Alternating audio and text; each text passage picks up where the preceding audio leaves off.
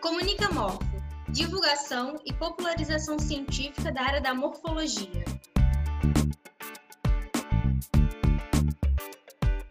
E aí, pessoal, tudo bem? Sejam bem-vindos ao Morfocast, o podcast da morfologia.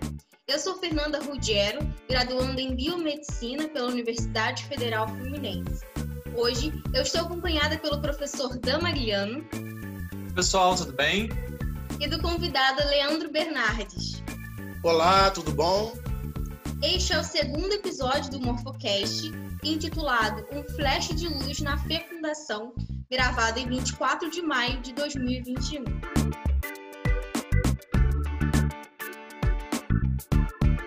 Pessoal, antes da gente começar o episódio de hoje, é importante pontuar que o Morfocast agora é um projeto de extensão da Universidade Federal Fluminense, né, oficial.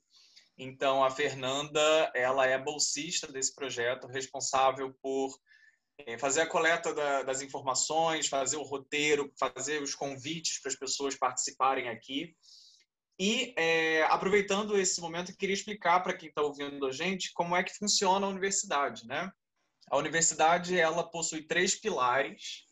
Um é o de ensino, que é, são as aulas de graduação, as aulas de pós-graduação. O segundo pilar é a pesquisa científica, né, em que a gente faz busca e novos conhecimentos são incorporados aí no conhecimento geral que já existe. E o terceiro pilar é a extensão universitária, em que a gente traz para a população o que, a universidade produz lá dentro.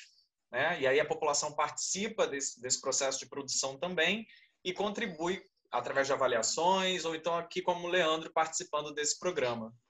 Tá? Então, é, só para deixar isso enfatizado, e Fernanda, eu passo a palavra para você. Então, gente, para este segundo episódio, eu selecionei uma das postagens que fizemos no Instagram do projeto Comunicamorfo, arroba comunicamorfo, UF, da série chamada Morfo News, em que trazemos novidades na área da morfologia. A postagem escolhida foi baseada num artigo publicado em 2016 na revista Nature por Francesca Duncan e colaboradores, que relaciona um flash de luz na fecundação com a ativação do zigoto então, para a gente entender um pouquinho o que esse artigo está querendo nos trazer, vamos relembrar alguns conceitos básicos. O que é um gameta? Aí eu vou perguntar para o Leandro. Leandro, você lembra o que é um gameta? O que são os gametas? Olha, faz tempo que eu saí do colégio. eu vou ser bem sincero com você. Eu sei se você fala gameta, vem cabeça, obviamente, fecundação, né? E eu acredito que seja um dos. Da, como é que eu falo? É, talvez, não é partícula, mas talvez uma das células que sejam responsáveis por isso. Mas se eu tiver que responder uma prova, acho que eu vou levar um zero enorme. Então vamos lá, vamos fazer uma prova aqui oral. Ai, meu pai, vamos lá. Quais são os gametas humanos? Quais são os gametas? o nome deles. Ah, tem o espermatozoide, tá certo? E ah, o óvulo? Isso. Ah, muito viu? bem. Então ele sabe que é o Alguma coisa eu sei. Cadê essa minha professora de biologia?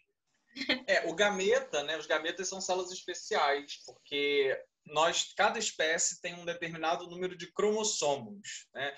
O que, que são esses cromossomos? Cromossomos é, são estruturas do núcleo da célula onde está o nosso DNA. Então, cada espécie tem um número de cromossomos, nós temos 46 cromossomos na maior parte das vezes, né? E é, o gameta é uma célula especial porque ele é uma célula que tem metade desses cromossomos. Então, metade vem de um espermatozoide, metade vem de um óvulo, para quando eles se juntam, formam 46 cromossomos e dão origem aí à vida humana. Tá certo, Fernanda? Isso aí. E as diferenças básicas entre o gameta masculino, que é o espermatozoide, e o gameta feminino, que é o ovócito, é o seguinte: o ovócito é uma célula grande e arredondada e imóvel. O espermatozoide, ele é microscópico e altamente móvel. Ele tem nado livre no sêmen. E é ele que vai de encontro com o, com o ovócito lá na tubuteirinha da mulher para que ocorra a fecundação. Além disso, a diferença entre os gametas masculino e feminino está em como eles são produzidos. Bom, e aí como é que eles são produzidos? Leandro? Ela falou sobre ovócito. Ah, é, você falou sobre ovócito. O que é ovócito, Fernanda? É a mesma coisa de óvulo, é sinônimo? Ah, isso aí então. Ovócito é o nome técnico para óvulo. Na verdade, assim, tecnicamente, o óvulo, ele só é o gameta feminino é chamado de óvulo quando há fecundação. E o ovócito é quando ele é liberado a tubuterina, no momento da ovulação. Mas aqui. Eu lembro no colégio que tinha, eu lembro, eu lembro disso, que é o ovócito primário e o ovócito secundário. Gente. Eu, eu não sei o que é não sei a diferença, mas isso ficou na minha cabeça. Tô certo? Isso aí, o ovócito primário é a primeira célula germinativa que dá origem a todo o processo de gametogênese do gameta feminino. O ovócito secundário é aquele que é liberado na ovulação. É, não, então, eu ia falar que esses nomes eles são muito técnicos, né? Eles especificam uma fase específica da célula. Mas aqui, de forma geral, você nunca vai ouvir no dia a dia alguém falando ovócito secundário, né? A gente fala isso lá dentro da sala de aula, ou então os especialistas no laboratório, mas de forma geral pode falar óvulo, não tem problema. Agora, uma pergunta. O espermatozoide também tem alguma, alguma divisão, assim, alguma classificação, ou ele é espermatozoide sempre? Eu sei que ele perde a cauda no momento, né? Eu só lembro disso. Mas eu só lembro disso. Não sei se tem alguma, alguma outra é, curiosidade ou particularidade. Sim, então, da mesma forma que o óvulo é produzido, o, ovo, o ovócito não. O espermatozoide também segue uma produção, né? Então, na verdade, até só corrigindo um pouquinho a Fernanda, a primeira célula do masculino se chama espermatogônia e o ovo, e da, do feminino é ovogônia. Aí eles se dividem e formam espermatócito primário e ovócito primário. E depois se divide de novo e forma espermatócito secundário e ovócito secundário. E aí depois é que vai vir o espermatozoide e o óvulo, como a Fernanda falou. Então é uma série de divisão celular com o objetivo de dividir esse núcleo, para que eles possam ter lá no final esses 23 cromossomos que eu expliquei no início. E uma curiosidade é que o ovócito primário ele só é produzido durante o período fetal e o espermatócito primário ele é produzido constantemente até o fim da vida do homem. Então, por exemplo, nós mulheres, a gente já nasce com todos os ovócitos primários que vamos utilizar ao longo da vida. E até a primeira menstruação da menina, que é a menarca, o nome técnico, é perdido, é perdido muitos ovócitos e que na menarca a gente tem 40, 40 mil. Então, de 2 milhões que a gente nasce, na menarca só sobram 40 mil. E aí, vamos botar numa média que a menina menstrua aos 13 anos. É, e que ela entra na menopausa, que é a cessação da menstruação, do ciclo menstrual, aos 45 anos. Então, 45 menos 13, 32 anos. A mulher ovula todos os meses durante um ano. Então, 12 vezes 32 dá cerca de 400. 400 ovócitos primários que a gente utiliza. Então, de 2 milhões que a gente nasce, a gente só utiliza 400. Daí a ideia de que a mulher, quanto, quanto, mais, quanto mais a idade da mulher, é mais difícil ter bebê. Porque imagina um ovócito 35 anos parado lá no seu ovário, no ovário da mulher. Por isso, a dificuldade na meiose e aí que há todo esse processo da infertilidade, que daqui a pouquinho eu vou falar mais sobre. Perfeito. E aí, puxando para o masculino, o que acontece é que né, no feminino a produção começa ainda no período de gestação. Quando a mulher está grávida de uma menina, essa menina lá dentro do útero já está produzindo os gametas dela. O homem não. Ele só vai produzir gameta depois da puberdade. E aí ele produz a cada ejaculação, né, até existe o um número exato de produção e tal, mas a gente pega na ejaculação. Na ejaculação podem sair até 300 milhões de espermatozoides para encontrar um óvulo que vai estar tá lá na tuba uterina esperando.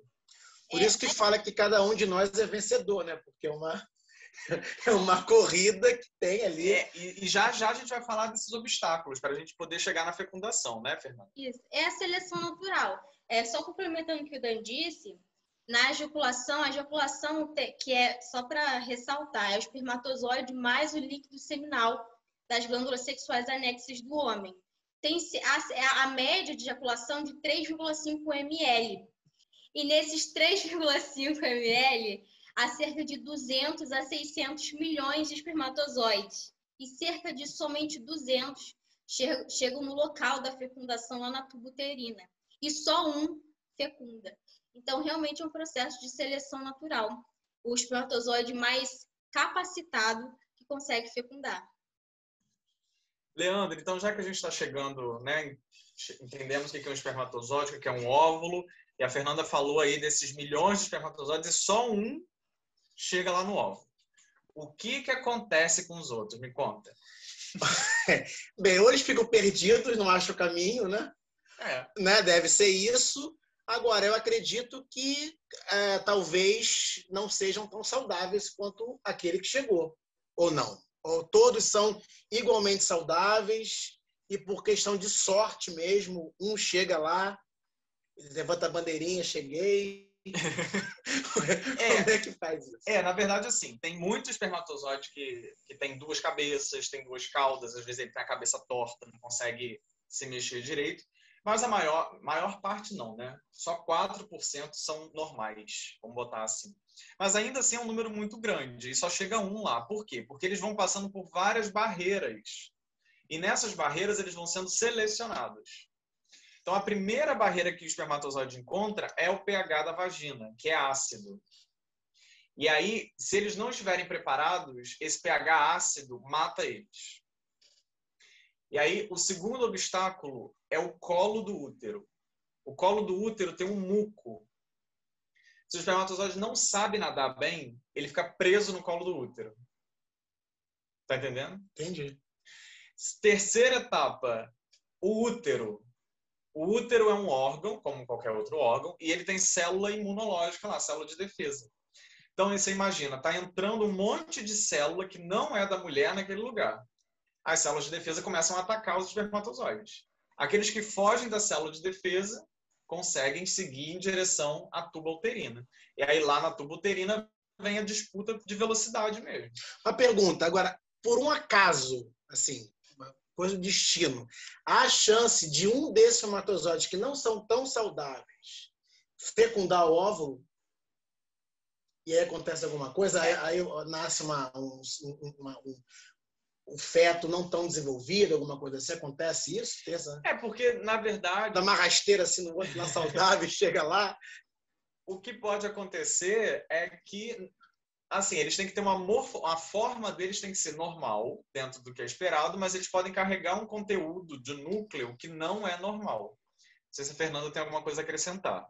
É que, assim, o espermatozoide, no semi-recém-ejaculado, ele não está pronto para fecundar ele ainda passa por um processo de capacitação, é um fenômeno biológico que dura mais ou menos sete horas.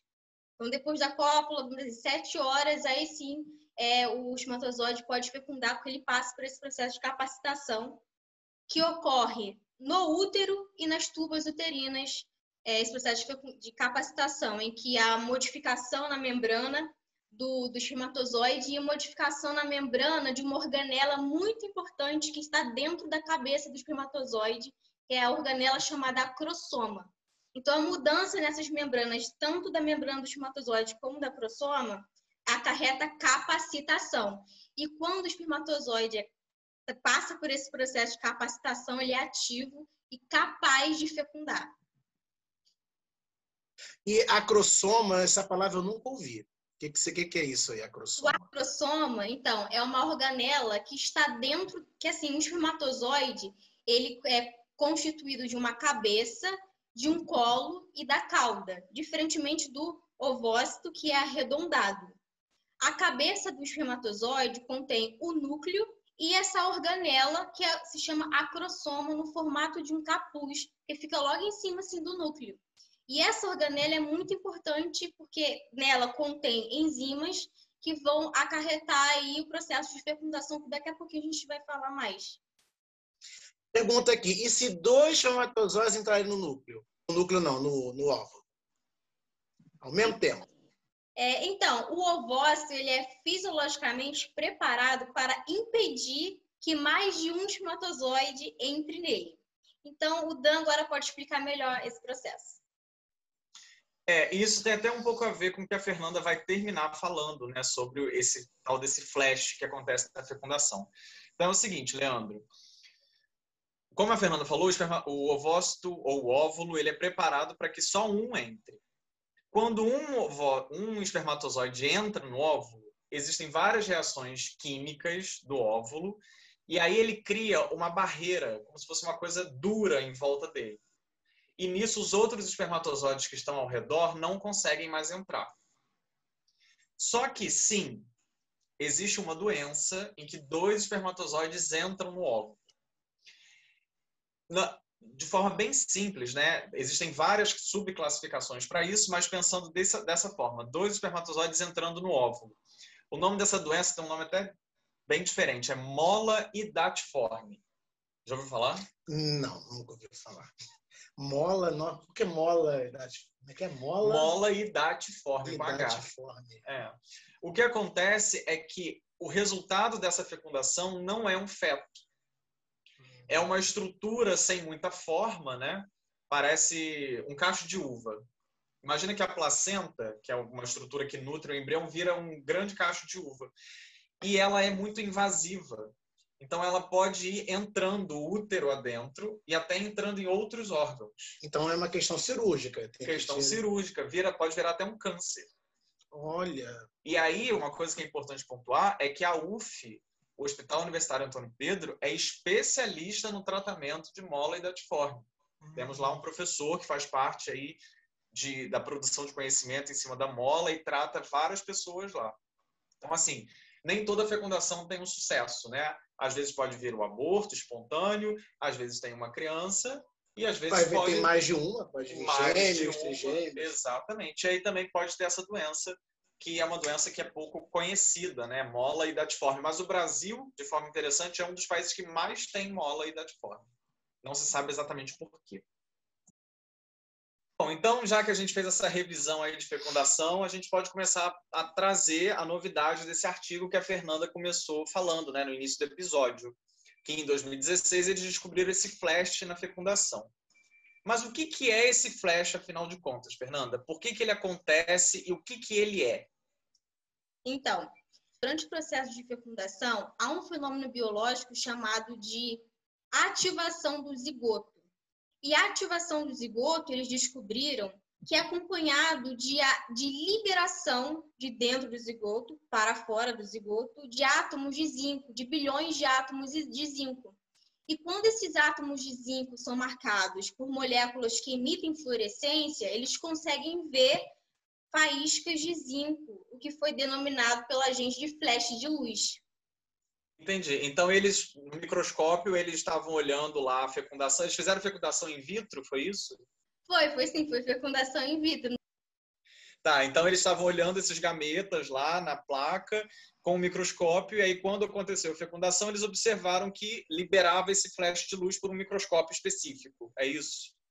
Exatamente. Qual é o intuito dessa luz? Então, quanto maior a intensidade e a amplitude, a altura dessa luz, maior a probabilidade de sucesso reprodutivo. Mas isso, isso para a medicina, assim, é, trouxe algum avanço considerável, assim, porque é, a humanidade está aí até hoje sem saber do flash de luz. Agora tem o flash de luz. O que, que muda né, a partir disso? Assim?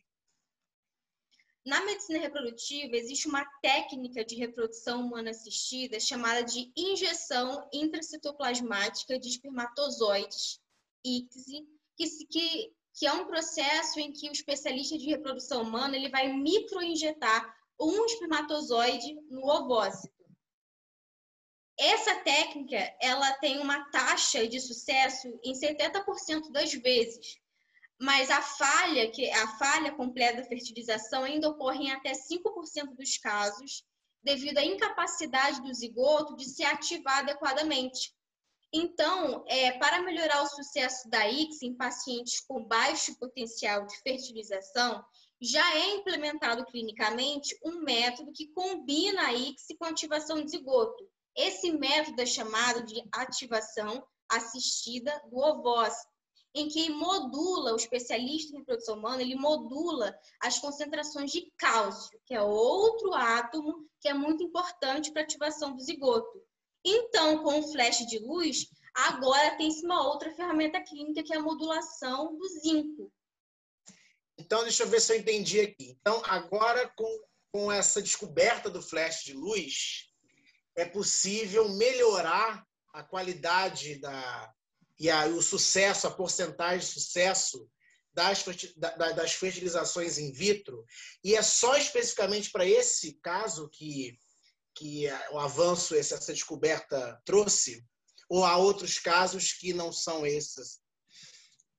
Não, há outros casos. Então, respondendo a primeira pergunta, sim, quanto mais, existe uma concentração definida mais específica de cada ovócito da mulher. Então, pode-se modular a concentração do zinco numa determinada faixa e assim vai melhorar o sucesso reprodutivo. Mas existe outra técnica também na medicina reprodutiva em que esse flash de luz pode ter uma vantagem clínica muito importante, que é a seleção dos embriões. No laboratório de reprodução humana assistida, em fertilizações in vitro, os embriões eles estão no laboratório e precisam ser transferidos para o útero da mulher. Como que o especialista ele vai escolher esse embrião? Existe uma série de protocolos, mas agora com flash de luz pode ser que por meio da intensidade da intensidade desse flash de luz possa é, é, o especialista possa selecionar o embrião. Então lá eu tenho cinco embriões. Quero saber a qualidade para poder transferir. Eu vou analisar o flash de luz desses cinco. Aquele que tiver maior intensidade de luz tem a maior probabilidade de sucesso reprodutivo. Então vai ser esse que eu vou transferir para o útero da mulher. E aí a seleção de embriões com base no perfil desse flash de luz é, minimizaria a necessidade de cultura estendida de embriões ou de transferências múltiplas, o que é muito interessante. Então quer dizer que o, que o embrião mais iluminado é o escolhido, seria isso, né? Exatamente. Mais ou menos por aí. Tem a maior probabilidade de sucesso reprodutivo. Entendi. Deixa eu só contar uma coisa aqui que não sei se vocês dois sabem. Aqui a gente está falando de fertilização, mas parece que esse flash ele acontece em outras espécies também, para demarcar outras coisas. Então, um exemplo que eu trago aqui para o podcast de hoje é a formação da cabeça nos anfíbios. No momento em que os anfíbios estão formando a cabeça, eles liberam um flash de luz. Então, parece que esse flash é, ele demarca um momento importante para aquela espécie. No caso da espécie humana, seria o momento da fecundação. No caso dos, dos anfíbios, seria aí o momento da formação da cabeça deles. Não sei se vocês sabiam disso. Não, eu não sabia. Com certeza eu não sabia. Muito legal. Eu sou uma grande admiradora desse tema. Eu quero me tornar uma especialista em reprodução humana. E assim, tô louca para acompanhar se realmente vai virar uma ferramenta clínica de sucesso. Vamos ficar de olho. Então, pessoal, chegamos ao fim desse segundo episódio. Espero que vocês tenham gostado. E caso vocês queiram vir aqui bater um bate-papo com a gente, como, como o Leandro, entender melhor sobre algum assunto da área da morfologia, não deixe de nos seguir no Instagram do, projeto Comunicamorfo, arroba comunicamorfo, underline porque a gente vai fazer uma postagem oficial convidando vocês para os próximos Morfocasts. Bom, pessoal, espero que vocês tenham curtido aí o podcast, o tema de hoje. Obrigado, Fernanda. Obrigado, Leandro, pela participação e até a próxima. Tchau, tchau. Ciao.